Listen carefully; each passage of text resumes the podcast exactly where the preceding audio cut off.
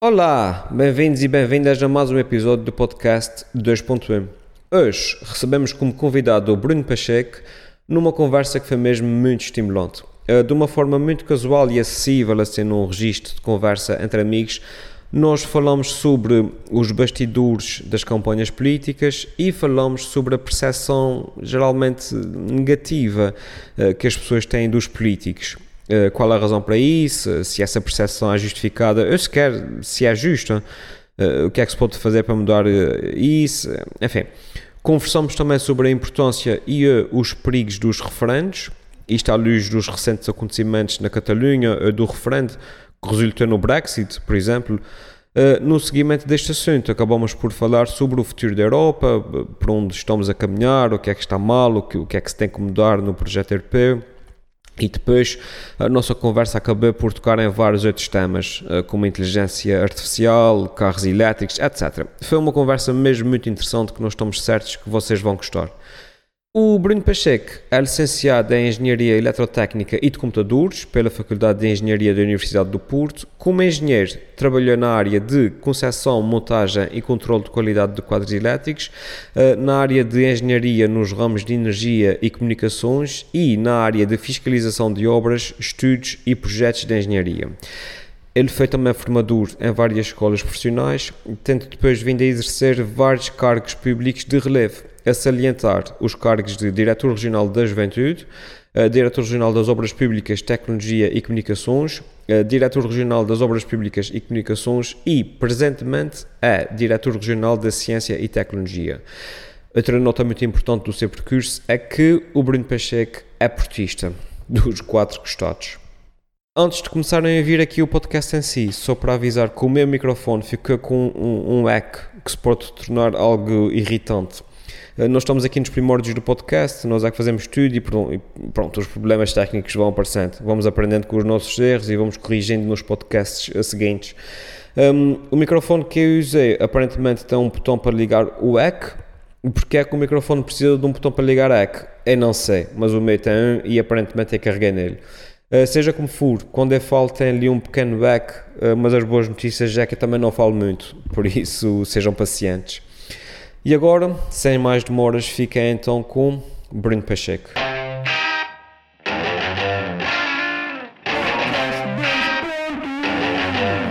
Muito bem, então bem-vindos a mais um episódio do podcast 2.1. Comigo, Tiago Rosa, está o Helder Medeiros, Elfimed, e hoje temos um convidado especial.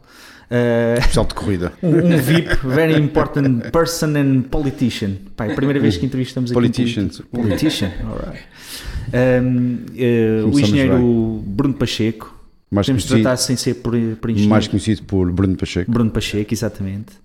Um, que aceitou aqui o nosso convite e, portanto, vamos a isto. Fuga a peça. Pronto? Sempre. Vamos embora. Quem começa? Coisa, tu, tu estás, estás a trabalhar uh, na área, ou seja, estás na política já há, há muitos anos, não é? Sim. Uh, tiveste a estudar fora, não foi em Lisboa? Não, Antes? não. estudei no Porto. Ah, no Porto. Uh, estudei no Porto. Entre 95 e 2001 tirei Engenharia Eletrotécnica e um, após o término do curso vim para cá, para, para São Miguel, que é a minha terra de origem, uhum. e, uh, e desde aí que tenho vivido aqui, uh, ora desempenhando funções no início como, como engenheiro, ou pelo menos na tentativa de ser engenheiro, e, eh, e depois, uns anos à frente, fui convidado para pertencer um, eh, aos, às direções regionais, nesse caso à Direção Regional da Juventude, como diretor regional no ano de 2006, portanto já lá vão 11 anos, pois. que depois, de uma forma ininterrupta, eh, tem vindo a desempenhar funções públicas uh, no âmbito do Governo dos Açores, é, funções essas, obviamente, que muito satisfazem, porque é uma forma de eu poder participar ativamente na construção da minha terra. É, tenho esse privilégio, tive essa oportunidade, é, enquanto, obviamente, os açorianos assim o, o quiserem claro. e desejarem. Mas, é epá, eu, um, nós quando e o, falar... e, e, o Presidente do Governo, já agora. Também. nós, por acaso, quando tínhamos pensado no, no teu nome, o Helder acabou por, eh, por estar agora um bocadinho mais próximo de ti durante os últimos, as últimas semanas, durante a, a campanha, assim, meses. Um, isto demora tudo mais tempo do que a malta que está de fora pensa, não é? Pensa que são uh, três É, ou quatro as semanas antes, semanas, aquilo é. resolve-se. Pronto, Hum, depois sim, sim, é verdade. Mas o Helder é testemunha de que isto não é bem assim. envolve muito Eu, eu trabalho. confesso que fiquei hum, muito surpreendido com o esforço que, que uma campanha implica. Não só, não só uh, uh, mental, mas físico mesmo. Sim, há um grande esforço físico. eh, Para já, tem, quem está envolvido nisso e, obviamente, os, os primeiros da frente, em especial o número um, tem que ter uma, uma predisposição muito grande para, hum, eh, para ter uma, uma afetação quase total do seu tempo à, à campanha. Obviamente, quem lidera já sabe isso à partida. Eh, depois, há uma necessidade eh, de nós irmos ao encontro hum, das pessoas, dos cidadãos, de uma forma geral, essa, essa pretensão deve- deverá acontecer sempre, mas obviamente que na fase de campanha eh, deve haver uma especial atenção porque há uma mensagem específica para passar. Com isso não quero dizer que no, no resto dos outros dias isso também não deve acontecer, deve acontecer, mas na campanha obviamente que há um esforço adicional porque há, há uma há uma mensagem a transmitir e, e há um deadline. Eh, há um deadline que é o dia das eleições pronto, e até lá tudo deve correr eh, conforme planeado, ou pelo menos eh, com um esforço nesse sentido. Sim, sim, porque não deve ser fácil se me dissessem assim, tens que transmitir uma certa mensagem a toda a gente até segunda-feira. Não é fácil, não é fácil nem, nem, é, nem, nem é isso que acontece. Obviamente, quando se entra num processo eh, desta natureza, const- constrói-se uma timeline.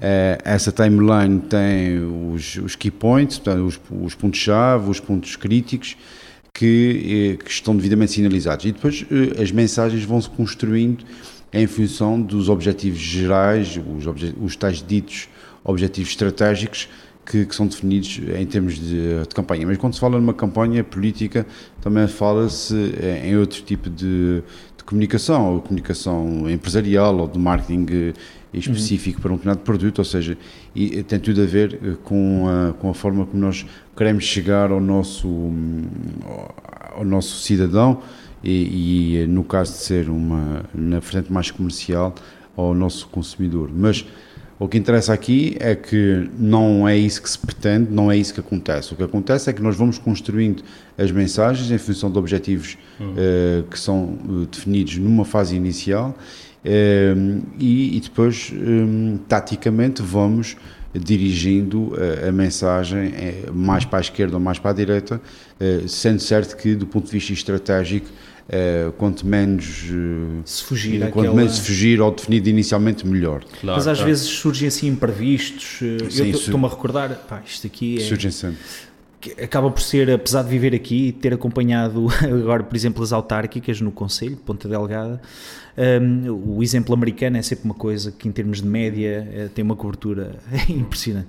Quando foi aquela história do Trump, da gravação que surgiu do Grab Them by the Pussy, vocês lembram-se disso? Lembro perfeitamente. a campanha da Hillary foi, pá, andou ali a alimentar-se uma semana, não é? Eh, A partilhar aquilo, a tentar alimentar a ideia de que ele era um, um tipo que atacava as mulheres, um predador sexual, um tipo sim. péssimo para ser o cara.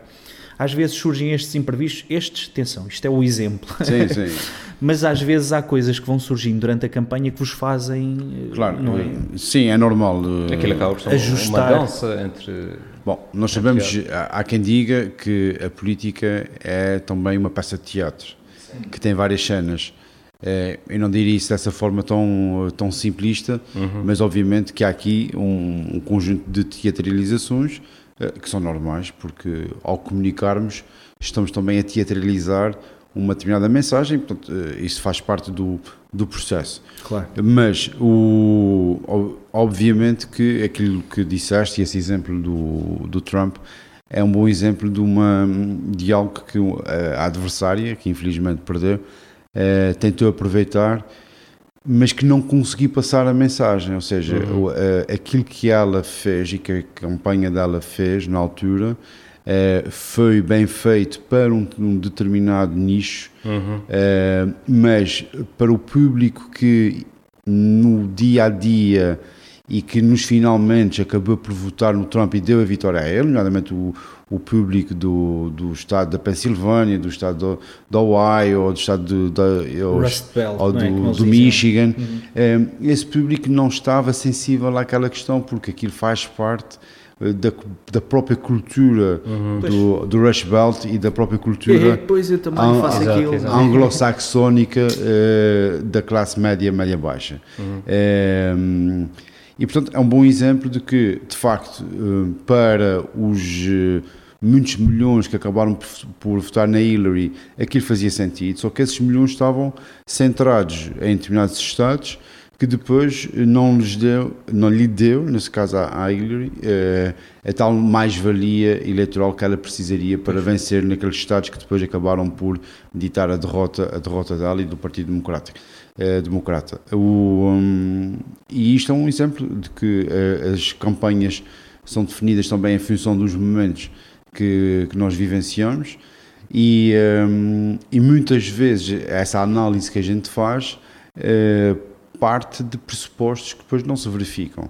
Ehm, por isso é que é cada vez mais importante a capacidade que os partidos políticos e os atores políticos, vamos assim dizer, têm de criar eh, condições de uma auscultação permanente com a sociedade e de ter aquilo que é muito, muito designado, ou várias vezes designado por o focus groups, não? os focus groups eh, são eh, formas de auscultação permanente eh, por temas ou não, ou por faixas etárias ou não, portanto isso depois também depende da matriz com que eles são definidos, Ehm, e isto é uma forma que ajuda para ajudar os decisores eh, e os atores políticos, entre aspas, a tomarem as devidas as devidas, eh, as devidas eh, iniciativas para chegar a um, um determinado, um determinado objetivo. Aliás, ainda bem, recentemente foi, referi- foi referenciado a existência de vários focos grupos no âmbito do gabinete do Primeiro-Ministro por causa das, das tragédias Dos Incêndios. incêndios. de- dos, dos incêndios, exatamente. É isso. Uhum. Há uma questão aí que falaste do, do Trump e da Hillary, não sei o que mais. Eh, dizem também que uma das razões que, que a Hillary acabou por perder e que o Trump ganhou é porque a Hillary é política e o Trump não. Hum, e isso a propósito do que estás a falar, eh, durante, durante a campanha estive envolvido, eh, como tu sabes, eh, mais, mais diretamente. Um, e uma das coisas que acabei por sentir um pouco mais, mais na pele, um, que é daquelas percepções que as pessoas têm, mas que eu nunca tinha sentido na pele, um, é a percepção que as pessoas têm em relação aos políticos e às pessoas que se envolvem Na ativamente política. na política. Uh, É uma situação muito engraçada, às vezes estava aí a bater às portas, não sei o que mais, as pessoas batiam à porta e, e às vezes reconheciam-me por causa dos vídeos e epá, 80% das vezes diziam Ei pá, tu és o Elfie Matzer, ei pá, também andas metido nisso como, quem, como quem me encontra na rua, pá, agora andas metido na... Pronto.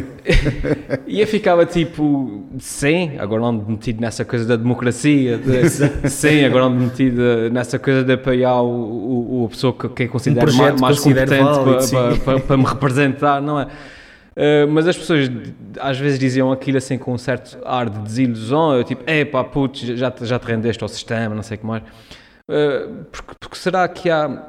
Assim, todos nós sabemos que há políticos melhores, há políticos menos, menos melhores, não é? Mas isso é em qualquer profissão. Uh, há, há polícias bons, há polícias menos bons, há padres bons. Mas, mas, mas na política realmente há essa hum, percepção geral das pessoas. Têm, porquê, é que- porquê é que isso acontece? Como é que se pode mudar isso? Bom, eu não tinha, eu não tinha as respostas milagrosas tivesse. para essas questões. Se, se tivesse, eh, alguém, alguém já as teria comprado, digo eu. Mas, eh, mas fora de brincadeiras, não, não há uma resposta direta para isso. Eh, a verdade é que aquilo que tu sentiste nesta última campanha é algo que se passa de uma forma geral em todas as campanhas. Portanto, não é só um fenómeno da campanha das autárquicas ou da campanha das regionais. Portanto, há uma desilusão, eh, não digo generalizada, mas com uma forte presença na sociedade relativamente à atividade política, isso é inegável.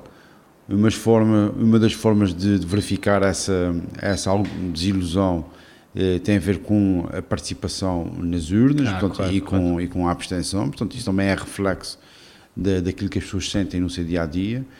Ehm, porque é que isso acontece? Um, eu acho que há aqui várias, vários culpados, uh, mas os principais responsáveis uh, são claramente aqueles que, fruto das suas opções pessoais, acabaram por exercer os cargos políticos de uma forma mais distante daquilo que é o dia a dia do comum, o dia a dia do comum do, do, dos cidadãos. Cidadão, um, e, e, esse distanciamento que, que era muito visível há uns anos atrás, hoje tenta-se mitigar isso, mas obviamente que isso não será um processo uh, fácil. Claro. Um, alimentou essa descrença e alimentou também um, uma, uma atitude quase que muitas vezes mesquinha contra, contra um, Parece haver uma desconfiança, não é? A desconfiança é permanente, é, uhum, quase, que, é quase que permanente.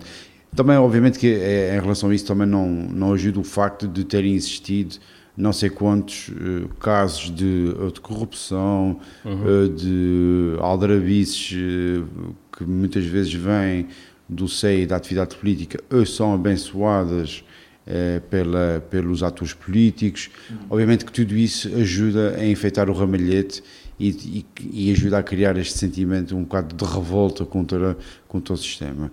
Um, obviamente que nós uh, temos que fazer um trabalho, nós todos enquanto sociedade, não, é só, não são só os atores políticos, hum. temos, que fazer um, temos que fazer um trabalho que permita ir contra uh, esse sentimento ou, ou, mudar esse sentimento, um, embora a gente saiba a partida que há aqui um processo geracional que terá que, uh, que, terá que decorrer. Obviamente que os partidos aqui têm uma particular responsabilidade porque eles também devem promover no CCI a participação dos cidadãos, independentemente de eles quererem eh, ser militantes ou não militantes, uhum. eles querem ter uma maior ligação partido ou outro. Um, ehm, por isso, o, exemplos como aquilo que decorreu e decorre no, no PS, com as eleições abertas eh, eh, a simpatizantes, ehm, processos de auscultação permanente com a sociedade civil partindo dentro do, de dentro do partido para fora, é, é, são também exemplos que eu acho que, no fundo, e ao fim de algum tempo de sistematização e, e das pessoas perceberem que nós não estamos a fazer aquilo, nós, partidos nesse caso, uhum. não estamos a fazer aquilo para enfeitar o ramalhete, que ao fim de algum tempo isso vai acabar por trazer resultados. Agora, é um processo longo eh, e que não é, hum, obriga a uma capacidade de resistência uh, para que para, para com tudo o que está à volta disto é muito grande. Eu acho que talvez as pessoas também uh, tomem muito um, a democracia como garantida, no sentido em que depois não dão o devido valor, não percebem completamente o, o valor que tem o fato de nós podermos escolher os nossos líderes, ou o fato de podermos escolher quem, quem que nos representa. Achas que, especialmente as gerações novas, porque geralmente o, os velhotes, digamos assim, são sempre os que vão votar, são sempre os que estão lá. Lembram-se da altura em que não o podiam fazer. Exatamente. Não é? o pessoal mais novo, se está solo, não vai votar, sei que assim não vale a pena, Sim. não sei como mais. Sá futebol. Exato, exato sá futebol. Achas que, que as pessoas, os mais novos, não dão o devido valor, não têm completamente a percepção do que é democracia? Bom, uh, eu acho que no fundo. Não generalizando, obviamente, mas. Sim, obviamente. Uh, eu acho que no fundo, no fundo o, o que nós temos aqui é, é, um processo de uma alteração comportamental da sociedade relativamente à, à ação política. Uhum. É, e o que é que eu quero dizer com essa frase muito pomposa? É, é, que, de facto, os mais novos de hoje, por exemplo, aqueles que têm entre 18 e, diria, 30 anos, uhum. já não vai muito mais além disso, já foram uh, criados, entre aspas, num ambiente de sociedade completamente diferente do que eu ou que o Teodoro ou o Tiago uhum. fomos criados. E a diferença em termos de, de, idade para essa geração, nos nossos casos, deve andar na, na casa dos 10 anos, uhum, uhum. 10, 11 anos. Mas, é, de facto, há aqui uma diferença. E o que eu acho que está a passar nos dias de hoje é que nós continuamos a ter eh, organizações velhas para eh, pessoas com novos paradigmas e com novas atitudes. Os partidos, enquanto organizações, enquanto organização, o partido, qualquer que ele seja, uhum. é uma realidade do século XIX. Uhum. É, enquanto realidade do século XIX, uh, tinha determinados objetivos e cumpria para cumprir com determinados pressupostos. Por isso é que se organizavam daquela forma, eh, com determinados eh, hábitos e com, com determinadas tradições. Não havia internet no século XIX. Hoje há internet. O processo de decisão e o processo de, o processo de tomada de decisão no século XXI tem que ser necessariamente diferente do, século, do processo de decisão do século XIX. E eu acho que é esta mudança de comportamental, quer das organizações, quer das pessoas, eh, que ainda não aconteceu. As pessoas já por si só, e os mais jovens então já estão vários passos à frente, já começaram, eh, já, já não têm esses comportamentos e não percebem porque é que eu, no dia, no, no dia de hoje, se quero participar sobre, aquele, sobre um determinado tema no partido X, tenho que fazer parte necessariamente daquele partido. Uhum. Nos dias de hoje as coisas são muito mais informais. Uhum. A informalidade é uma realidade quer na sociedade e quer, obviamente, nas organizações, de uma forma geral. É, essa informalidade tem coisas boas, tem coisas más, mas tem coisas muito boas. E as coisas muito boas é a capacidade de nós nos envolvermos, mesmo que seja momentaneamente. E nos dias que correm, os jovens não percebem esta necessidade de estarem amarrados a uma determinada realidade organizacional só porque querem dar a sua opinião sobre o tema X ou Z. Uhum. E é isso que nós temos que mudar. Uh, e os partidos têm que fazer esse, esse passo em frente. Obviamente, não, um, não criando, uh, ou melhor, criando condições para que esse tipo de comportamentos se, se, comece a desenvolver, comece a é? desenvolver dentro, de, dentro dessas organizações e criando espaço para que as pessoas sintam que vale a pena participar num determinado processo.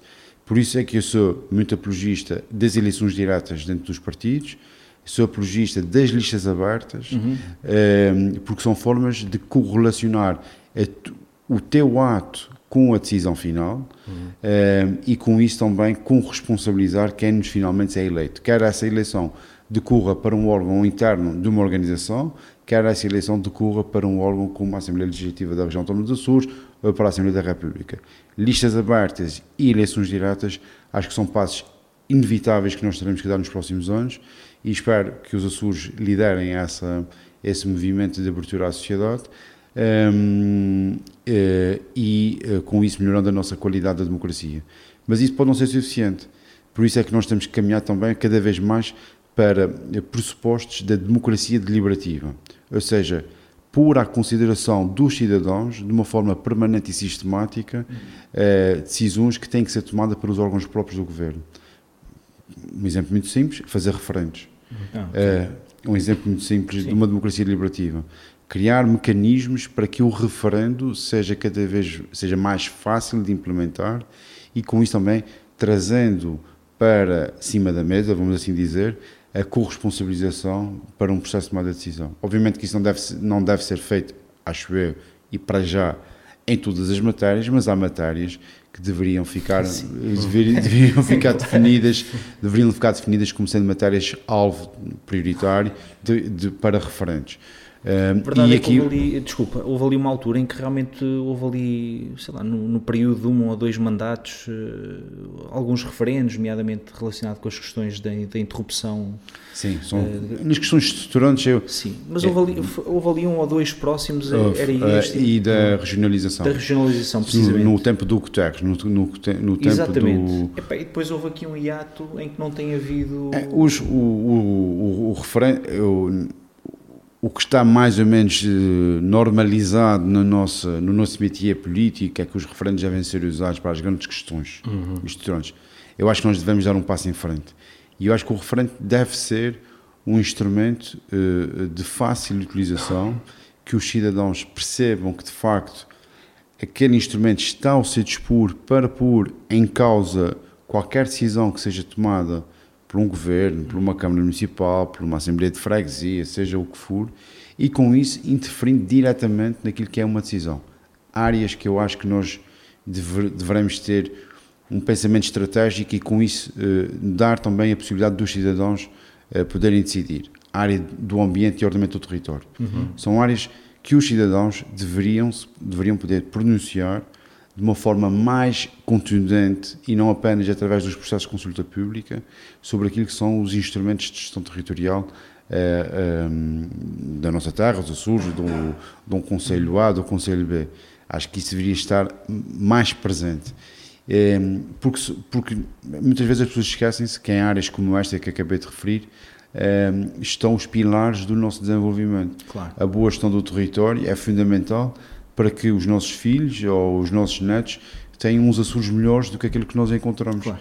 Um, e isto deve haver uma corresponsabilização, a tal responsabilidade intergeracional que muitas vezes fala. Portanto, matérias como esta, claramente, democracia deliberativa, pôr à consideração dos, dos cidadãos várias matérias de uma forma sistemática um, sem, e, e, sem criar, uh, sem criar eh, empecilhos no sistema, porque muitas vezes este, esses instrumentos já existem, por exemplo, o referendo municipal já existe, uhum. mas eh, às vezes é tão complexo pô-lo pô pô em prática que as pessoas desistem de requerer e de se organizar enquanto sociedade para que esses mecanismos sejam de facto eh, postos, à, postos à, à, à, luz, à luz do dia.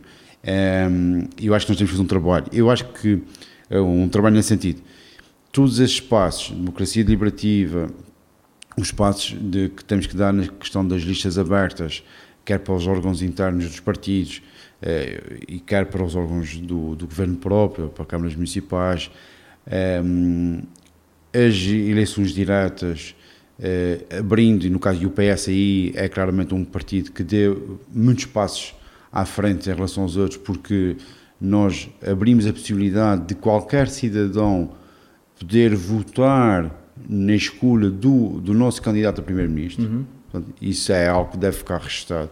Fomos os primeiros a fazer isso e eu orgulho uh, de pertencer a um partido que deu esse passo uh, e que não teve medo de assumir que, uh, que esta tomada de decisão, este processo, era, era na altura que, que, que aconteceu, há cerca de três anos, uma ruptura com o status quo que existia, quer no, no próprio PS de então, Sim. quer no comparativo com, com, outros. Mas isso como é que funciona? Eu que não sou afiliado em nenhum partido, por exemplo... Naquela altura terias que ter registado no, no Partido Socialista apenas para efeitos, para efeitos. Da, daquela eleição, Uh, porque tem que haver um reconhecimento de identidade da pessoa. Claro. Uhum. E os votos contam mais ou menos da mesma É igual, não, é, não, é, mais ou menos, é igual. Então, e por o, exemplo... teu voto, o, o, teu voto é igual ao meu, que sou militante okay. já há muitos anos, é igual ao, ao militante uhum. Carlos César ou ao militante Vasco Cordeiro. Portanto, na altura, todos os votos contavam, contaram e contam hoje, à data de hoje, quando esse processo se repetir, de igual, é, modo. De igual modo. Exatamente. E um tipo de concorrência que fosse lá Seria a porta eventualmente claro, claro, que sim. não é? Nós acreditamos este uh, tipo o, o, Partido Socialista é um partido positivista e, é, e, é, um partido uh, que acredita na que, este, que o ser humano de uma forma geral é, é, um ser tem bom. Tem boa índole, não é? Claro. É, tem Eu boa índole. Então, é uma, é, é, tem uma boa índole. É, e tem um bom fundo, ao fim e ao cabo. E, e, portanto, obviamente que processos dessa natureza uh, dão origem a que possa haver, em última análise, alguma chapelada. Pois. Todos nós temos, temos consciências disso. Mas, no fundo, nós acreditamos que o bom senso e a razoabilidade do cidadão anónimo, vamos pôr as coisas dessa forma, eh, prevalece sobre quaisquer tentativas de chapeladas que possam existir Sim. por parte a parte de movimentos internos, porque a gente não se pode esquecer ah, que muitas sim, vezes sim, sim, os nossos inimigos estão dentro de casa e não estão claro, fora de casa. Sim, ou isso. Quer por parte de eh, inimigos ou adversários que estejam fora. Ando a ler os livros do Dan Brown, pá, aquilo é altamente conspirativo e então lembrei-me agora disto. Mas, essa, mas, mas eh, diz, diz. Não ia dizer, mas essa questão do, do, dos referentes um, a um nível mais... Eh, Macro. Um, sim. A mim mete-me sempre algum receio um, ter porque é, é, é, não é que eu tenha pouca fé nas pessoas, mas tenho sempre uma fé reservada. um, e meter questões fratrontes um, nas mãos de pessoas que muitas vezes não estão informadas, uh, são facilmente manipuladas emocionalmente, uh, eu tenho sempre alguma reserva. E um bom exemplo disso, uh, recentemente, é o Brexit, agora a situação da, da Catalunha. Estou a falar assim, referentes mais bastante fratrontes. Um, Porque depois as pessoas depois tomam decisões, às vezes, apesar de ser uma boa ferramenta e tudo, não se torna perigoso meter nas mãos do povo, entre aspas, decisões que deviam ser tomadas pelos líderes que nós elegemos e que são as pessoas mais competentes para tomar aquele tipo de decisão. Uh, o Brexit, por exemplo. Sim, o Brexit. Assim. O, o, Brexit eu, acho que, eu acho que nós nunca devemos, nunca devemos ter medo de pôr a decisão nas mãos do povo. Uhum. Nós, nós entende-se, uh, de sociedade e, de uma forma muito particular, decisores políticos. Eu acredito mesmo que o povo é que é mais ordena e que sim, o povo é soberano. Sim, sim, Portanto, eu acredito profundamente nisso. E acredito profundamente nisso não apenas para eleger os meus representantes, mas também para que eu, sempre que haja possibilidade e necessidade, possa também interferir no processo de decisão, qualquer que ele seja. Se a sociedade está toda ela preparada para que isso passe a ser uma rotina, eu diria que à data de hoje eh, não, não estará preparada uhum. para que isso seja uma rotina, uhum. Eh, como é, por exemplo, em países como a Suíça ou como nos Estados Unidos em alguns, uhum. em alguns estados. mas agora acredito que, que devemos, uh, devemos ir por aí. Uh, obviamente que uh, isto vai exigir de todos nós um esforço maior de informação, vai exigir de todos nós uma melhor educação para a cidadania, mas isso aí tem a ver com outra temática ao nível das escolas e, e vai exigir por parte dos atores políticos uma outra postura perante os desafios e perante os processos eleitorais. Portanto, eu não tenho, eu acho que uh, há questões há questões que, que, devem, que devem ser referendáveis, uhum. uh, as questões fraturantes também devem ser alvo uh, desse, desses referentes, embora aqui admita que o painel de discussão deva ser alargado porque há matérias em que a própria sociedade tem dificuldade em discutir, matérias fraturantes, como por exemplo a eutanásia. Uhum. É, é um tema que hum, eu admito perfeitamente que não seja fácil de pôr à consideração de um referente, porque é tão complexo, é complexo é que, que, que, pode, pode não ser fácil de o fazer, mas todas as outras questões acho que uh, devem, devem ser feitas. Um bom exemplo, um bom exemplo obviamente com os, os constrangimentos e os problemas que isso trouxe. Um, ehm, o primeiro referendo da, da IVG uh, eh, teve o resultado que teve, portanto não, não passou. O segundo referendo passou uhum. com uma maioria clara e, e esclarecida.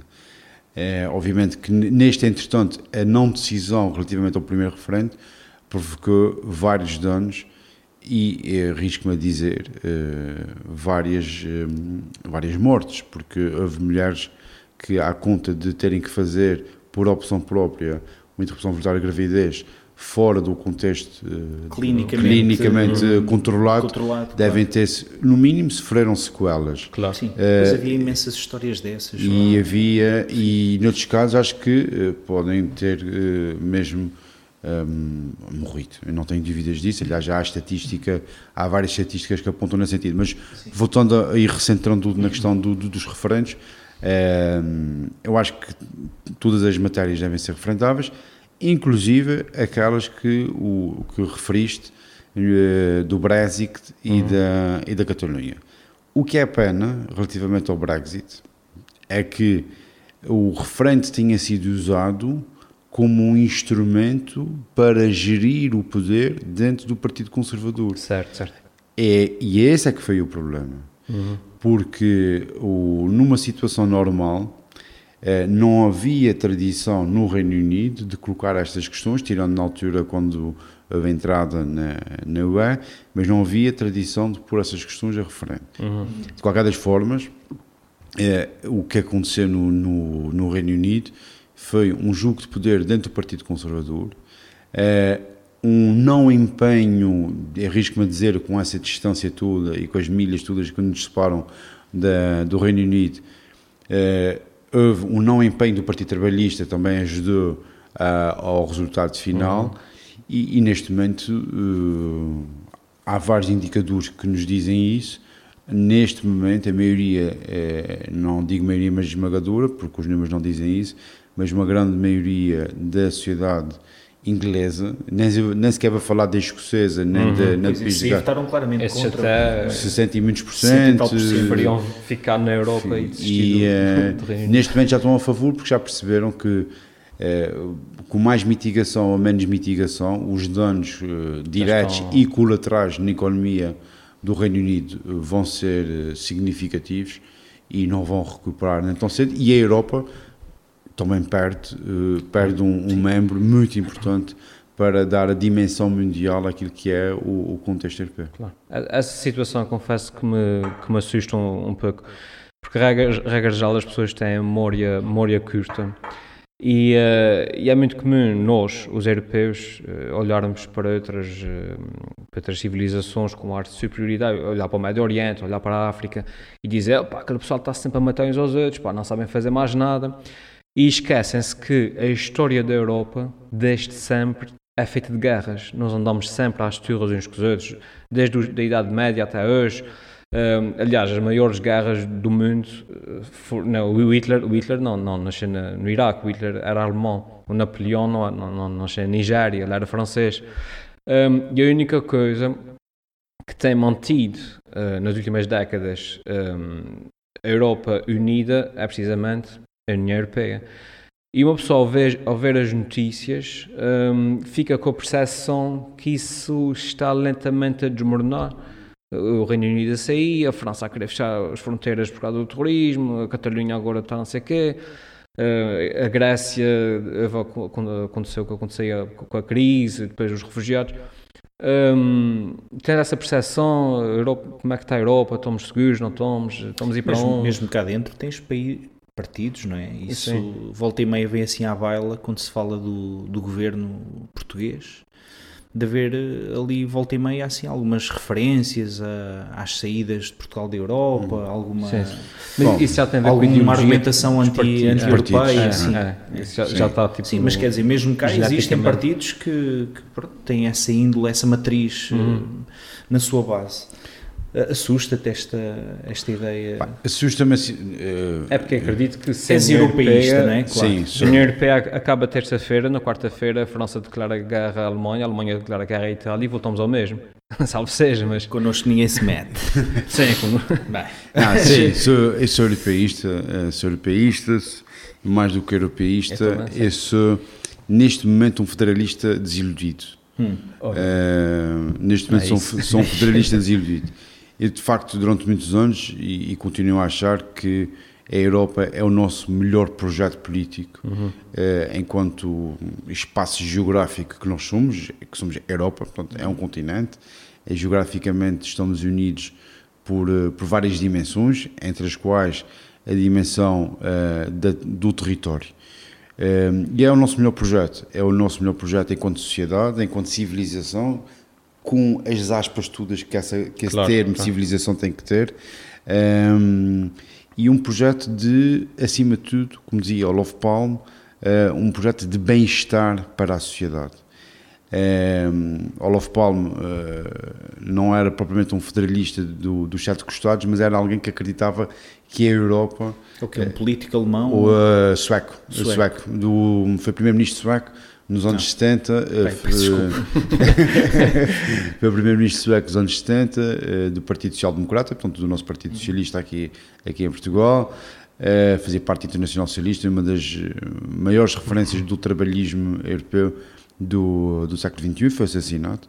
E, e, mas Olof Palme acreditava que a Europa, já na altura, era o melhor espaço para o desenvolvimento deste conceito de bem-estar, da sociedade do bem-estar. Uhum. E eu ainda hoje acredito nisso, uh, ainda hoje acredito nisso. E se nós perdermos essa referência de espaço comum, de partilha de valores, uhum. acho que não vamos durar muito mais do que aquilo que. Eh, não vamos durar na perspectiva. É esta realidade rapidamente se, se, vai, se, se vai alterar. Se vai alterar. Um, o que eu acho que nós estamos a acontecer, o que acho que estamos a, a verificar nos dias de hoje é um fenómeno com, com muitas dimensões. Bom, a primeira dimensão é que de facto essa Europa que foi criada é uma Europa uh, muito distante. E nos tempos de crise, uh, e nos tempos de crise em que há falta de recursos em, em alguns sítios, esse distanciamento agrava Sim. a sensação de vazio, de pertença a uma, a uma comunidade. Uhum, uhum. Uh, e foi o, que tem, foi o que aconteceu ao longo dos últimos, diria, 10 anos, à volta disso. Sim. Um, tinhas países com superávit, não é? E tinhas outros tinhas com, déficit, com déficit, claro. e, um, e, e, que estavam a ser esmagados Sim. pelos países com superávit, uh, embora o, os países do superávit uh, acabavam por não dar dinheiro aos países do déficit para, para, para balancear. Para balancear. Aliás, basta ver até que o, o mesmo Tratado de Maastricht que impunha os 3% de, eh, de, de déficit e 60% de despesa de hum, déficit e dívida pública, uh, também impõe que não pode haver superávit acima de X%. X%. Uhum. E não consigo dizer qual é o valor, mas está lá. Sim, mas, é? sim, sim, sim, E esse X% foi sistematicamente ultrapassado pela, pela, pela Alemanha, Alemanha exemplo, e nunca foi acionado nenhum mecanismo de redistribuição do superávit pelos países que tinham, que tinham, que tinham problemas. Uhum. Uh, nomeadamente Portugal, a Grécia, a própria Espanha e a própria Itália. Itália também, e a própria Itália. Embora a Itália com, com um panorama muito diferente, mas, de qualquer das formas, a verdade é que isso não foi acionado. Uhum. E, e, eh, e, nós verificamos hoje que esses países continuam a ter superávit, muitas vezes à, à custa de, de um esmagamento dos outros países, à custa de uma imposição de leis laborais, por hipótese, de leis de mercado financeiro, por outra hipótese, por imposição tecnológica, uhum. um, porque isso é tudo muito bonito, mas a gente acaba, por exemplo, por comprar tecnologia aos mesmos, uhum. um, ehm, e, é, e é aqui que nasce uma das grandes mais-valias de, desses países. E, portanto, vivemos uma, uh, vivemos uma Europa centrada no capitalismo financeiro, uh, no mercantilismo é, do, do, do, mercado de trabalho, vamos assim dizer, em que as pessoas aparecem como números. E eu acho que é essa Europa que nós temos que, temos, que temos que mudar. Temos que a Europa do rosto humano, de, dos primórdios da sua fundação e numa fase já mais contemporânea do Jacques Delors, é, nós temos que resgatar essa memória, nós temos que resgatar essa capacidade de fazer diferente e de sermos solidários. Mas há uma coisa que nós também não nos podemos esquecer, é que a Europa hoje vive um contexto mundial diferente do, do, do, século XX necessariamente, mas das décadas de 70 e das décadas de 80 e se quisermos ir um pouco mais atrás, das, das próprias décadas de 60.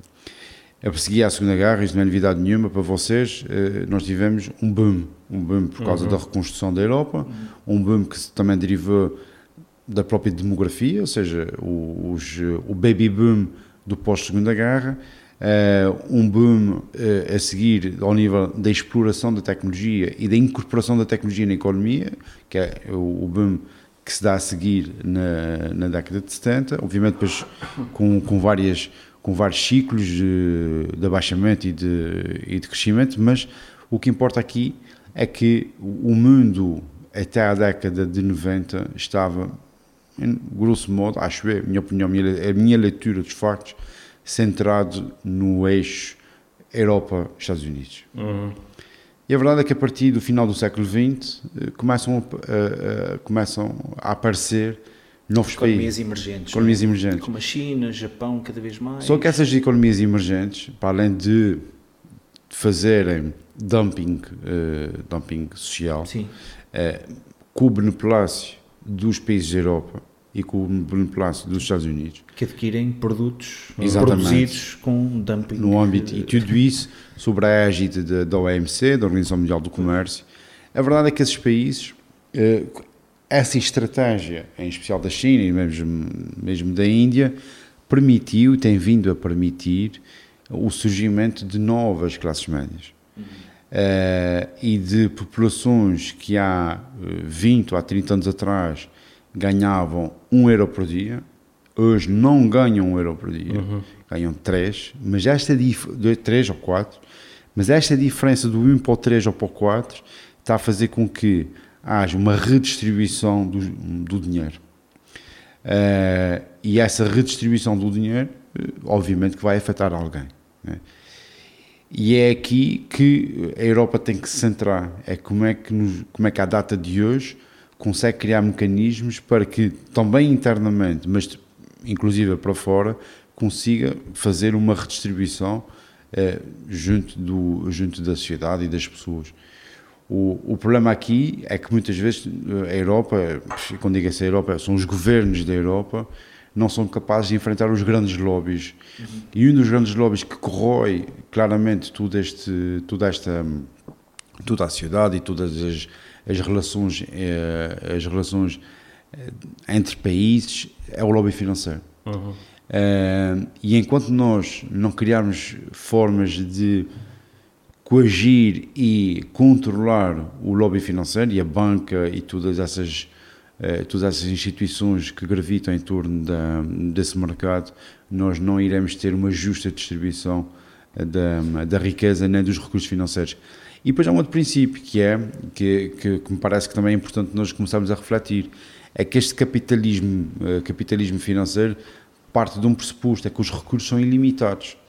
Ora, os recursos não são ilimitados. os, os recursos são finitos, podem ser ilimitados na nossa percepção geracional, eh, na minha percepção geracional, na tua ou na do Helder, os recursos serão tendencialmente ilimitados, mas do ponto de vista daquilo que são o recurso físico e da exploração desse recurso, o recurso é limitado.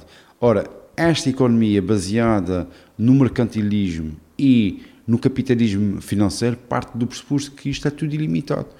E, e, nós de facto não podemos partir desse pressuposto, uh, sob, ter... pena de nós não termos recursos para distribuir depois pois. às outras pessoas. Sim. Quando falas aqui de recursos, falas não só da parte financeira em si, recursos é? naturais. mas sobretudo os recursos explorados.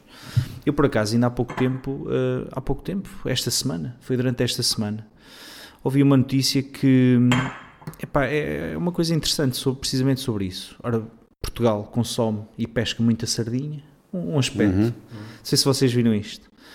Uh, há uma série de, de estudos, uh, portanto, publicações científicas, uh, pá, validadas, interpares, etc., que foram desafiadas pelos próprios pescadores. É para que eu compreendo, não é? Aquilo financeiramente a sardinha para eles é, é um produto, tem uma fatia muito grande de faturação, não é? Uh, dos seus rendimentos. Uh, eu não sei aqui nos Açores em particular, mas mais no continente. É mais no continente. Uh, e eles estavam a dizer: nós não vamos aceitar este, este, este embargo, não é? À cota de pesca da sardinha, portanto, que era, era uma coisa perto do zero ou zero mesmo, agora durante alguns anos, porque os nossos armadores têm pescado sardinha pá, e têm visto sardinha. Exato. Portanto, há uma interpretação, epá, eu diria aqui, sobre risco de levar porrada lá fora, mas um bocado de saloia às vezes de é pá, mal informada das coisas. Óbvio que há sardinha, a sardinha não se extinguiu. Claro. Agora a importância de os levar a perceber que, mas ouça, se continuarmos a pescar como pescamos, ela vai desaparecer. Deixa de sardinha, claro. Ou seja, isto para entroncar naquilo que estavas a dizer, na nossa geração, eu penso que ainda existe um pouco essa percepção que a maior parte dos recursos parecem ser uh, ilimitados. ilimitados. Mas começas a ter episódios, eu lembrei-me aqui da sardinha porque é uma coisa fresca, não é? Uhum. Faço aqui a, a piada sardinha fresca. Mas, é, mas é uma coisa que começa a alertar-nos para estes factos que realmente as coisas não são ilimitadas, não é? Há limites e, e é preciso mostrar também isso às há, pessoas. Há limites e, e, há limites e há também aqui uma outra, uma outra questão que me parece ser importante, que é a responsabilidade geracional. É, o que vamos passar à geração O que vamos passar à geração A mim assusta-me um bocado ouvir uhum. os pescadores a dizer isto. E depois, depois, depois. É? Porque eh, se nós quisermos ter uma percepção e se a nossa postura for uma postura egoísta relativamente à nossa geração e àquilo que é o nosso horizonte é de vida, pá, eh, obviamente que nada destas, okay. para nós nessas chega. temáticas Sim, chega para nós Sim. e de repente até para os, para os nossos filhos Sim. também deve chegar. Pá, mais do que isso já é uma coisa muito distante. Claro. Uh, mas um, ehm, isto, é que te, isto tem que ser posto em cima da mesa porque depois, ao não acautelarmos estas questões, depois, para além de estarmos a prejudicar aqueles que vêm a seguir, em última análise, em última, eu até diria, uma, numa primeira análise, um, eh, estamos a afetar o nosso tempo. Uh, basta ver que estas alterações climáticas têm reflexo direto no nosso dia a dia na nossa capacidade de, de investir, porque nós, ao termos que recuperar uma cidade com X dinheiro, esse X dinheiro não vai ser Canalizado alocado para outras coisas, claro. e canalizado para outras coisas, como por exemplo bem, investimento até em, em transferência tecnológica, investimento no sistema educativo, a outros, e portanto e andamos aqui num, num processo de, eh, de uso de recursos eh, de, de uma forma sistemática. E, e às vezes nós parece- parece-nos que um determinado evento que acontece num sítio qualquer dos Estados Unidos ou da, ou da América do Sul nada tem a ver connosco, mas aqui no fundo, no fundo tem a ver connosco, aqui tem- está, tudo, tudo está tudo interligado, ligado. claro. É, e isto é algo que nos parece ser fundamental, mais do que pensar, eh, agirmos. E há coisas pequenas que podemos fazer, eh, desde logo as questões relacionadas com a conservação da natureza, as as questões ambientais, da de gestão de resíduos, mudança de política de, dessa gestão e, e por aí afora. Se bem que o Trump diz que isso são os chineses. Os chineses é que inventaram eh, É, as alterações climáticas para... Ao mesmo tempo que vai eh, investir ou vai ter de se libertar uma verba brutal para reconstruir ou ajudar eh, os, Ah, os os- estados Porto do Rico. Porto Rico, Porto Rico. Miami, todos os anos têm zonas exato. de cheias e Claro. a Flórida, de uma maneira geral, não é só É, Miami. é, mas- é, hum, não é? É negar. As evidências. Faz lembrar o ministro da comunicação do Iraque, Do Iraque. não é? Estão os gajos a entrar com o tanque pelo quintal e ele, não, tá. Os americanos a Tá bater tudo lá à porta e eles, só um segundo, nós vamos vencer os americanos. Exato. Mas é, é assustador, é. Mas pronto. Eh, Em relação ainda aí à, à Europa e fazendo aqui assim um... Um volte-face. um- exato. Eh, achas que, porque eu também tenho um pouco essa percepção, que o que falta para consolidar o espaço ehm, para, na, na, na mente coletiva, o espaço europeu como um único espaço em, em vez de ser vários espaços fra- fragmentados, nesse caso os países, eh, achas que o que falta aqui, e voltando ao início da conversa, são políticos? Ou seja, ehm, de momento não, não existem políticos europeus com quem as pessoas se identificam. Se fores ali à rua, é posto, perguntares às primeiras 20 pessoas que aparecerem quem é o presidente, de, ninguém sabe. Quem é o deputado europeu? Que, pff, nem sequer sabia que existiam deputados Que são os europeus. deputados europeus Exato, dos exato. Açores. Se houvesse um rosto, vários rostos, como tem os Estados Unidos, não é? Os Estados Unidos têm o presidente, que, que, que une, é o único país, mas une os Estados todos. Uh, se houvesse assim, uma, uma, uma classe política menos robótica, que é o que existe agora, uma, uma série de, de burocratas uh, em, em Bruxelas, ou em Luxemburgo, não sei o que mais, ia, ia, passar leis e diretivas, não sei o quê, e as pessoas não se identificam com isso. Achas que falta essa parte humana na, na liderança europeia? Não, eu- falta essa liderança humana, falta esse humanismo na liderança. Vamos, Isso é, sim, vamos, por aí. vamos, vamos pôr as coisas dessa maneira. Eh, eu acho que falta uma coisa que não é só na, na política europeia, eh, que também acontece a vários níveis, que é o voltarmos a ser nós próprios. Eu, eu, eu acho que se plastificou demasiado a política. Eh, essa questão dos mídia e da comunicação eh, quase que obrigou a quem, quis, quem quer estar na política a ser diferente daquilo que é só para parecer bem no momento A, no momento B. E isso estragou, isso estragou, eh, isso estragou as pessoas, a começar pelos próprios agentes políticos, eh, e estragou as pessoas que são os, os votantes, né? porque as- os votantes habituaram-se a um determinado padrão de comportamento e depois acontece alguma coisa que não corresponde àquele padrão, há juiz que o gajo anda a me enganar. Correto, correto. O gajo ou a gaja. Eh, entre aspas, com as devidas aspas. Por isso é que hoje em dia o Trump diz a maior das asneiras e ninguém leva mal porque é o Trump a ser o Trump. Porque é o Trump, mas ele- aí é que está eh, um dos- uma das grandes vantagens dele. Para o público dele, ele é genuíno. Pois, pois. Para o É um público, de nós. É um de nós. É um de nós. Ressoa naquela Pois, malta. Ou seja, eh, para o público de Nova York, eh, para uma elite mais esclarecida de Nova York, obviamente que aquilo, para ele ser genuíno, aquela mensagem não passa. Não passa, não, não tem nada a ver com aquela malta. Agora, para o público que ele sabe que tem que, que, tem que garantir para continuar a dar as eleições, né? ou pelo menos para aquilo que são os objetivos políticos imediatos dele e da sua facção mais, mais conservadora, vamos assim dizer, aquilo eh, cai que nem ginja, porque ele é genuíno, ele diz aquilo que as pessoas querem ouvir, da forma mais simplista que as pessoas eh, querem ouvir, eh, quase como aquilo é quase digital, aquilo é uns e zeros, não é? linguagem, linguagem digital, e, e portanto essa é uma das vantagens que ele tem, com- comparativamente às Hillary e a outras. E o que nós, e esse também é um dos problemas que nós temos, nós plastificamos demasiado a política. Os, os agentes políticos, os decisores públicos deixaram de ser aquilo que são no seu dia a dia e na sua gênese, eh, porque por causa de um certo padrão de comportamento que entretanto se institucionalizou na sociedade. E isto as pessoas vão se fartando desse, desse comportamento. Há aquela expressão que é pá, após a campanha, pá, mas depois vais para o poleiro e mudas e não sei o já não É um Sim. bocado essa- nojo e tal, é. exato. Mas Deixa- eu, é, diz, diz. Mas eu acho que o retomar esse princípio de um de nós, aliás, hum, eu tive, como vocês sabem, eu tive eh, várias responsabilidades agora nessa última campanha, voltando à conversa Hum, da sim, sim, campanha. Hum, e tive responsabilidades eh, em todos os atos da campanha, eh, juntamente, e partilho essas responsabilidades com quem esteve comigo ne- nesse processo, mas não desmerecendo aquilo que foi aquilo que nós que, eu acho que nós fizemos muito bem nesta nesta campanha eu acho que o melhor slogan que, que tivemos agora nas autárquicas de 2017 foi o foi o da povoação do, do, do Pedro Melo que também é do Partido Socialista felizmente é do Partido Socialista porque é um bom quadro é um bom camarada e um bom presidente de câmara. E o slogan dele é um de nós por todos nós. Ah, sim, sim. Sim. para mim foi o melhor slogan porque é, mas foi o melhor slogan porque se encaixa com ele.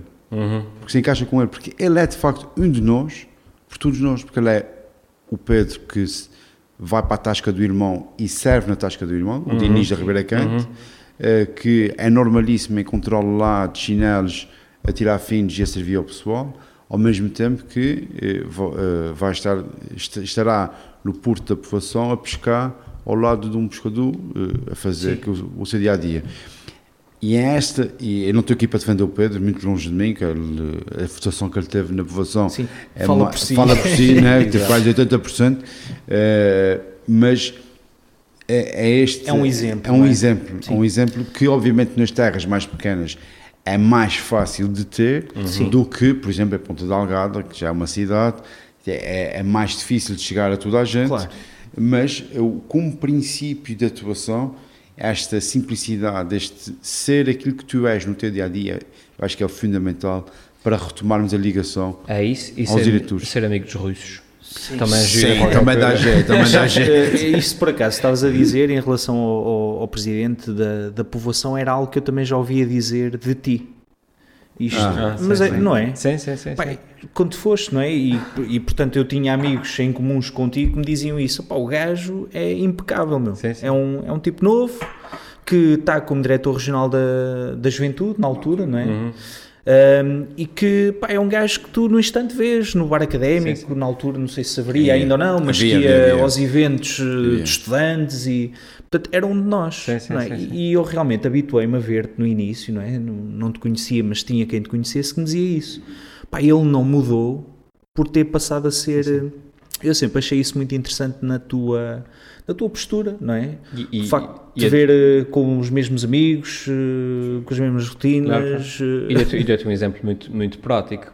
Um, o meu primeiro livro, A Solução Primária, Uhum. foi lançado precisamente porque na altura eras diretor do Regional de Educação Da, da gente. Da juventude. da juventude, desculpa, e apoiaste a edição do livro. Mas lembro perfeitamente da reunião que eu tive, que eu tive contigo, eh, que foi uma reunião que, que ia ter com o diretor regional da juventude, com o diretor regional, não é? Entretanto, eu- eu já, já tinha sido jornalista há algum tempo e já tinha tido várias reuniões com vários diretores e não sei o que mais, e uma pessoa tem sempre aquela reverência, tem sempre aquele nervosismo. Um, e contigo, apesar de ter a devida reverência pelo cargo que estavas a ocupar, senti-me muito à vontade, porque eras um de nós, percebes? E é, e é essa a diferença. Que, pronto, e falei contigo e tivemos a reunião e rimos e, e enfim lá. Sim. Um, Eu lembro dessa reunião. disseste que ias estudar e tal, o assunto, e, e pronto, acabei por ter o apoio.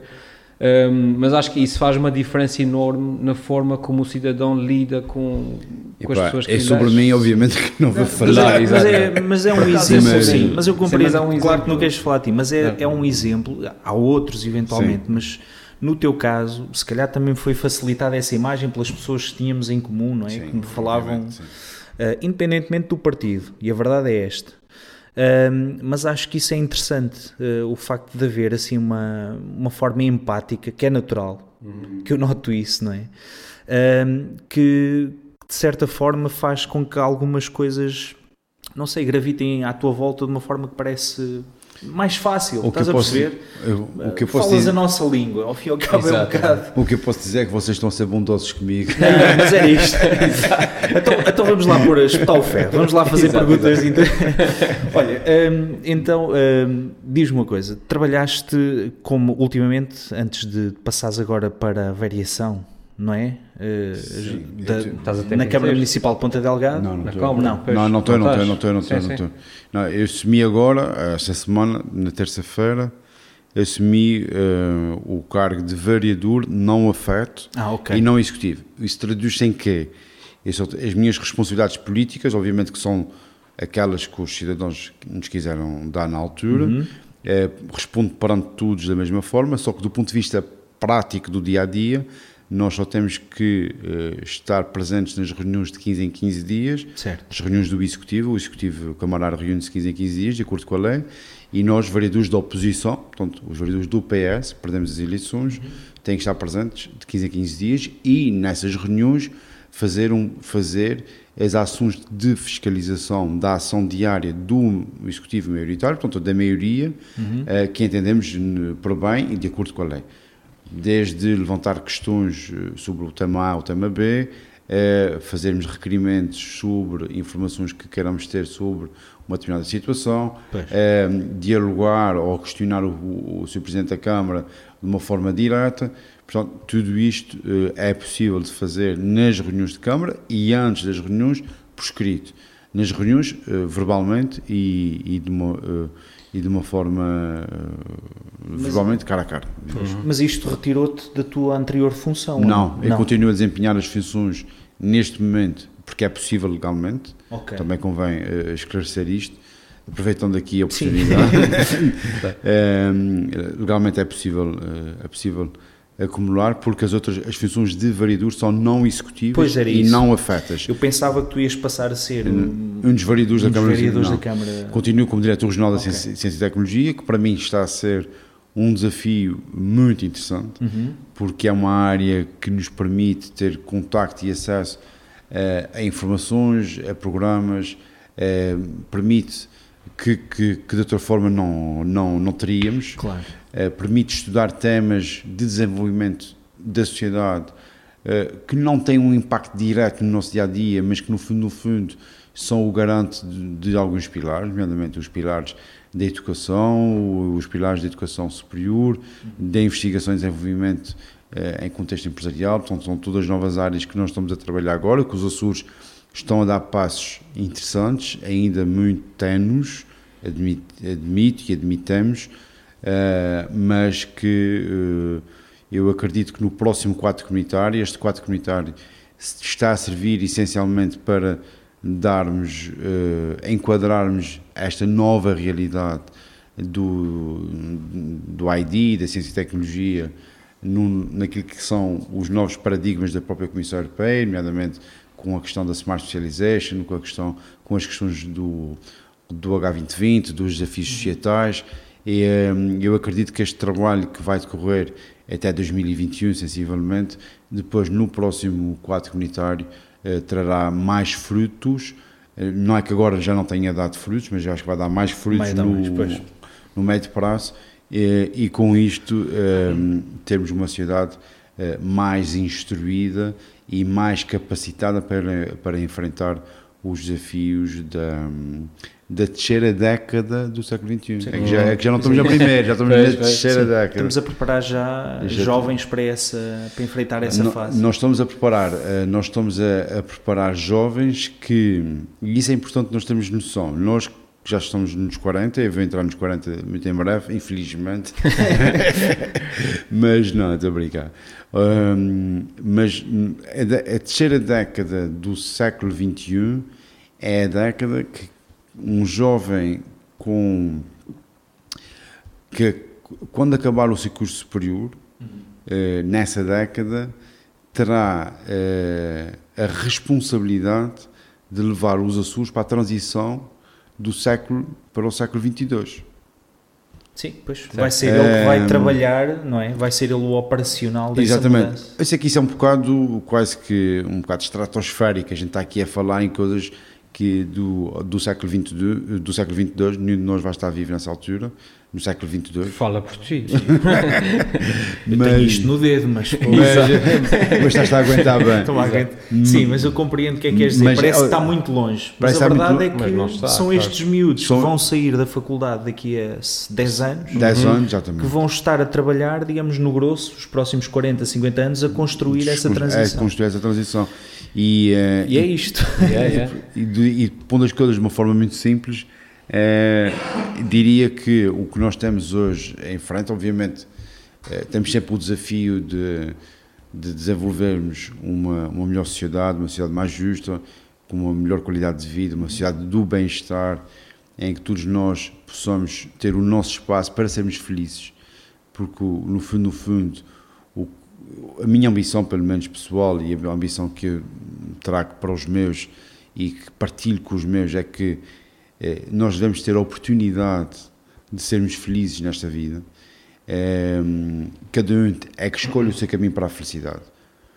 Pode ser ter um filho, pode ser ter três filhos, pode ser não ter filhos e desenvolver uma, uma atividade de ação de, de voluntariado permanente junto de eh, franjas mais franjas populacionais mais mais favorecidas, mas o, que- o que importa aqui é que nós devemos ter essa oportunidade e os tesouros eh, públicos e políticos eh, devem ter esta preocupação em mente, Eh, criar condições para que qualquer cidadão tenha essa possibilidade, tenha os instrumentos para essa para agir, para aproveitar essa oportunidade e para a partir daí também ele próprio poder contribuir naquilo que é entender por bem, de uma forma justa e ponderada para aquilo que é o dia a dia do, dos nossos concidadãos. Se o caso do diretor regional, fica aqui uma ideia para a ciência e tecnologia. Alguém devia entrar em contato com o Elon Musk e dizer a ele que, que os Açores podem ser as ilhas piloto para todos os projetos que a Tesla tenha. Painéis solares, eh, tudo o que ele tenha para lá que ele queira. Telhas, por Ah, exemplo. sim, Telhas solares, carros elétricos, tudo o que ele queira experimentar, a gente tem que ir às É ilhas, ele aqueles vem carros. E cá. nós aceitaríamos O e cor, isto, o cor da ilha piloto totalmente carros, 100% os carros elétrico. são espetaculares. Não sei se gostas daqueles os Teslas. dos eu gosto, pá, nunca- o S e infelizmente, o X. Não, sem não. Infelizmente, nunca andei- não sei se viste essa situação. Também não, mas, pá, mas já vi. Só são brutais. ao vivo, é nunca, ao vivo também nunca vi. Pá. No, no Porto, em Porto Rico, por causa da situação do, do- o hospital não tinha, não tinha eletricidade, não tinha o mínimo de condições, o Trump estava a dizer, tá, não, está tudo bom, a senhora que está lá que é maluca, não sei o que mais. Eu falei com o presidente. É, falei, está tudo ok. Mas o hospital nem sequer tinha luz. E o, e o Elon Musk mandou para lá uns painéis que eles ainda estão a desenvolver, tubo de gama, uma cena assim maluca, meteu aquilo no telhado do hospital e os painéis solares agora estão ali hum, a alimentar o hospital, e cirurgias e isso tudo. Eh, e está resolvido. pá. Ele tem tecnologia sempre assim, 10 anos à frente. Sim, sim, sim. sim. E, eh, neste, neste momento há um salto disruptivo que está a ser dado em várias frentes Uhum. tecnológicas, vamos assim dizer, ehm, que nós estamos aqui no nosso cantinho, nem, sequer nos ideia, apercebemos, claro. mesmo com a internet e mesmo com a capacidade que, que esses novos canais de comunicação nos trouxeram para, para comunicar e para saber melhor o que é que se passa por aí, a verdade é que há muita coisa que nós não conhecemos e que eu acredito que eh, vai permitir no futuro darmos passos de gigante para um mundo mais, mais sustentável. ehm, Sendo que o desenvolvimento da de inteligência artificial Sim, isso é vai outra- ser aquele. também. vai- e vai ser aquele É. passo. É o- é o passo que falta. Quando concluirmos, ok, está concluída a inteligência artificial, bomba, damos aquele pulo. Sim. Aquilo é uma coisa impressionante. Não sei se vocês seguem isso. Sim, esse- eu sigo, sigo, Ah, mais ou menos. É uma coisa que às Sim. vezes eu leio, Não tanto me com. parece ficção Sim, sim. científica. Mas não é? Olha o Não. computador da Google. Computadores que escrevem É. livros.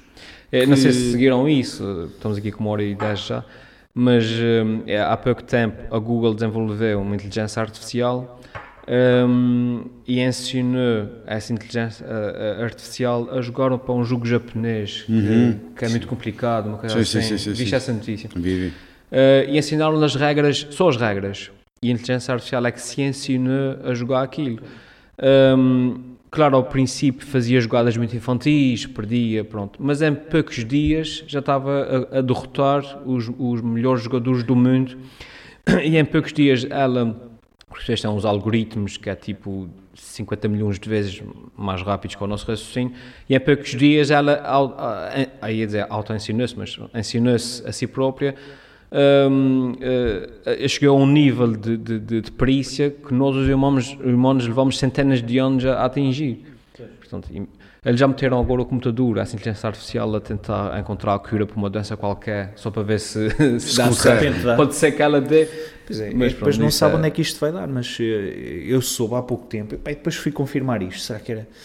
Puseram uns computadores eh, a escrever em inglês e escrever romances. Pá, e um deles foi nomeado porque escreveu sobre um heterónimo de uma pessoa real, eh, f- portanto, sabendo que, que iam submeter isto só para ver se passava. E realmente aquilo eh, foi nomeado para prémios que depois não lhe foram entregues por ter sido escrito Exato. pelo, o escritor fantasma era uma máquina, mas realmente a inteligência artificial vai ser um passo É um novo incrível. mundo, o novo mundo que está aí à nossa porta. É para os nossos E- netos. Para os nossos filhos. Já, é é, mais, é, aí. mais, é mais por aí, é mais por aí. Bem, nós estamos aqui já com algum tempo de conversa. Ia-te só perguntar uma, uma, uma coisa. Eh, Podia-te fazer assim umas perguntas. eh, Mais tu- esquisita. com- não, como trabalhas quer no governo regional, quer eh, também aqui associado a um, a um cargo, portanto, no executivo, mas com responsabilidades muito importantes na autarquia.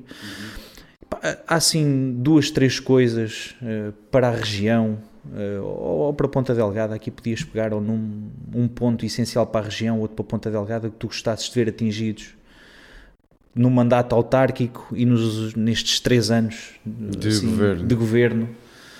Eh, bom, no mandato autárquico, eu acho que é, seria, eh, seria da minha parte pouco responsável eh, estar já a comentar isso, ainda para mais porque o povo, de uma forma muito clara e expressiva, manifestou a sua opinião, eh, dando a vitória ao, ao Partido Social Democrata. E, portanto, nesta fase acho que devemos dar esse crédito, porque esse crédito deriva de uma vontade soberana.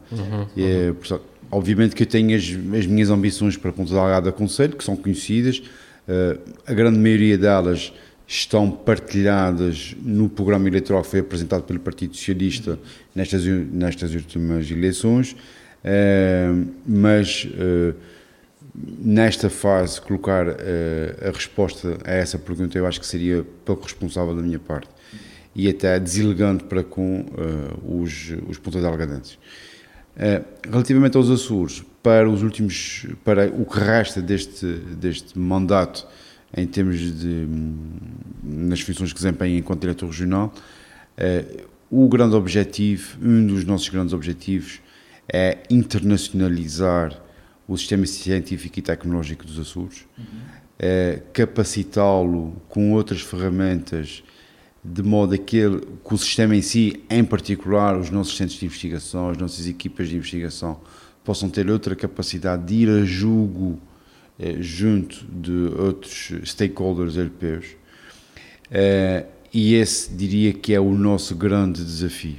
Obviamente que temos outros que, que têm a ver com o financiamento da Universidade dos Açores, ou com o apoio ao, ao financiamento da Universidade dos Açores, o, uh, o financiamento dos centros de investigação, uh, o complemento do financiamento que já existe, uh, que, é feito, que é feito por nós.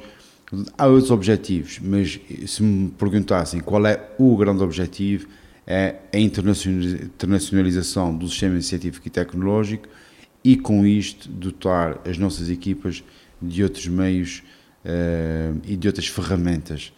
Se me perguntassem uh, o que é que eu pretendia uh, para os Açores no espaço de uma década, bom, aí a conversa acho que teríamos de ter mais Sim, uma hora, mas eu deixava aqui como nota duas questões que para mim são, são fundamentais. A questão da educação uhum. e a questão da sustentabilidade. É que na educação, acho que para além de resolvermos os problemas de curto prazo que têm a ver com o insucesso escolar, uh, que ainda em algumas situações é, é, é, significativo, acho que nós temos que traçar metas muito ambiciosas. Como, por exemplo, uh, garantir que em 2040 todos os jovens com mais de 25 anos nessa, a essa data tenham uma formação média ou superior. Uh, está na altura da gente deixar de ter objetivos pequeninos. Uhum. Objetivos de, de escolaridade de, obrigatória. De, de, de, longo, de longo prazo. E, por exemplo, um, usando a métrica de 2040, fazer dos Açores em 2040 uma região livre, livre de, de, carbono. Ah, uh, isso é E oh, a Tesla, Elon é, Musk. Eu acho que são dois objetivos pá, muito concretos eh, que, hum, que são desígnios que nos podem motivar e puxar por nós, puxar enquanto sociedade, enquanto governo, sociedade, porque nada disso se faz sem a sociedade. Nós podemos ter os melhores governos do mundo, uh, os melhores políticos do mundo, mas a sociedade precisa de se envolver nesse processo de decisão. E eu acho que uh, são é, desses dois exemplos, mas há outros, claro. Uh, mas que fariam de nós claramente uma melhor sociedade em 2040.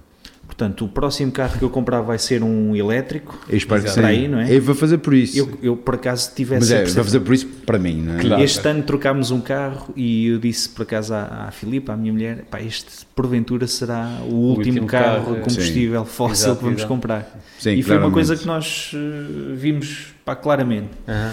Eu comprei, atenção, eu com isso estou a dizer. Eu comprei há dois anos um e ainda foi, uh, ainda foi uh, nesse caso a gasolina, mas mas também tive essa percepção há, sim, do, sim. há dois vai... anos e disse, bom, esse deve ser o último a, a gasóleo, uhum. a gasóleo, a, a gasolina. Sim. Mas aí já vai desvalorizar se calhar quando quiseres vender esse, esse carro. É, é o, é, Agora o pessoal está a comprar tudo elétrico. É o risco de inversão. É o risco de inversão. Mas olha, Bruno, muito obrigado. Não, eu que agradeço o convite. Não sei se já conhecias o podcast, mas... Eu já conhecia. Hum. Ainda não vi, foi a versão uh, vídeo. vídeo. Hum. Sabes que a ideia também era isto ser mais áudio. O vídeo era mais para nos não, conhecerem também a nós. nós claro. Se alguém tiver curiosidade de ver... Lavar a louça, a lavar a louça e ouvir isto. É o que me Vocês têm dito algumas pessoas que têm feito. Mas olha, muito obrigado. Eu que agradeço. Gostei muito de receber aqui como convidado. Agora vamos uh, comer umas castanhinhas, pessoal, que estamos é aqui a chegar ao São Martim. Espero que tenham gostado deste episódio do podcast 2.1. Uh, eh, portanto, um obrigado uma vez mais, Bruno, então, por teres vindo. Muito obrigado. E um abraço meu e do Helder. E não se esqueçam no iTunes de classificar e deixar um comentário, porque ajuda a partilhar. Exatamente. Ao mesmo tempo que então veem os nossos vídeos no podcast 2.1 no YouTube Descarrega os nossos episódios gratuitamente nas plataformas de podcasts da Apple uhum. uh, e do Android uhum. uh, e continuem connosco. Um abraço. Obrigado por estarem aí. Obrigado. Tchau. Um Tchau.